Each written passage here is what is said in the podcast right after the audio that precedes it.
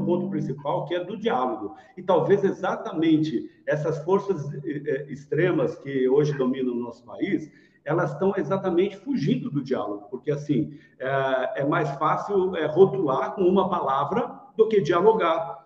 A sociedade ela não pode perder a capacidade de dialogar, né? Dialogar sobre qualquer tema, como aqueles que o senhor citou aí. Por, no entanto, é mais fácil eu te taxar como comunista, vermelho, socialista, seja lá o que for, porque reduz a uma palavra a, a, a um debate que pode ser proveitoso e com certeza seria para o país. E quando nem é, é, quando você ainda tenta argumentar, ah, as pessoas partem para um xingamento, não é? Parte para ofensa, aquilo que o senhor falou, foi agredido. A gente está vivendo tempos realmente preocupantes, é, com atos antidemocráticos a ponto da ONG é, é, Rio de Paz ter as cruzes arrancada da, da areia, porque era uma, uma, homenagem às pessoas mortas, enfim, é, aquilo foi tido como um ato comunista ou de esquerda.